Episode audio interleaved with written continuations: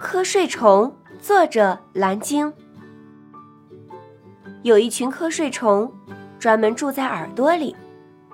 它们住在孩子们的耳朵里，狮子的耳朵里，巫婆的耳朵里，甚至还住在云朵的耳朵里。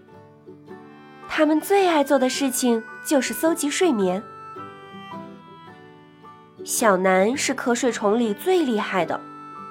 因为他搜集到的睡眠是最好最大的。每一天清晨，小南就早早醒来，开始搜集睡眠了。小南先吃掉了小女孩的瞌睡。谢谢，小女孩一边甜甜的说，一边飞快的起床。小南吃掉了猫头鹰的瞌睡。谢谢。猫头鹰回过神来，紧紧地抓住树枝。小南吃掉了云朵的瞌睡。谢谢，云朵赶紧散开，太阳的脑袋就露出来了。从听到第一句谢谢开始，小南就爱上了这个词，干得越来越有劲儿了。可是烦恼也很快来了。小南起初搜集到的睡眠可以放进瓶子里，后来是罐子里、篮子里、箱子里，再到装满了整间屋子。渐渐的，屋子里也快放不下了。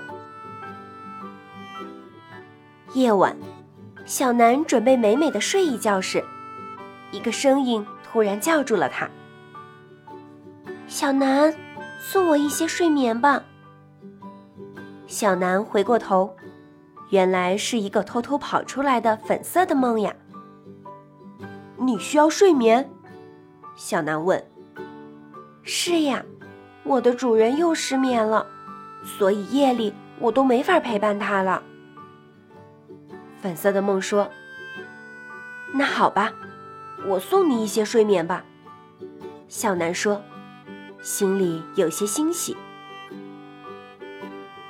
谢谢，你瞧，其实和我一样的梦还有很多的，可以的话，请送一些给他们吧。粉色的梦收到睡眠后，终于可以回到主人身边了。每天，小南依旧会早早出门搜集睡眠，也会在夜里送一些睡眠给各式各样的梦。现在。小南的屋子不仅装着许多睡眠，还有很多的好朋友。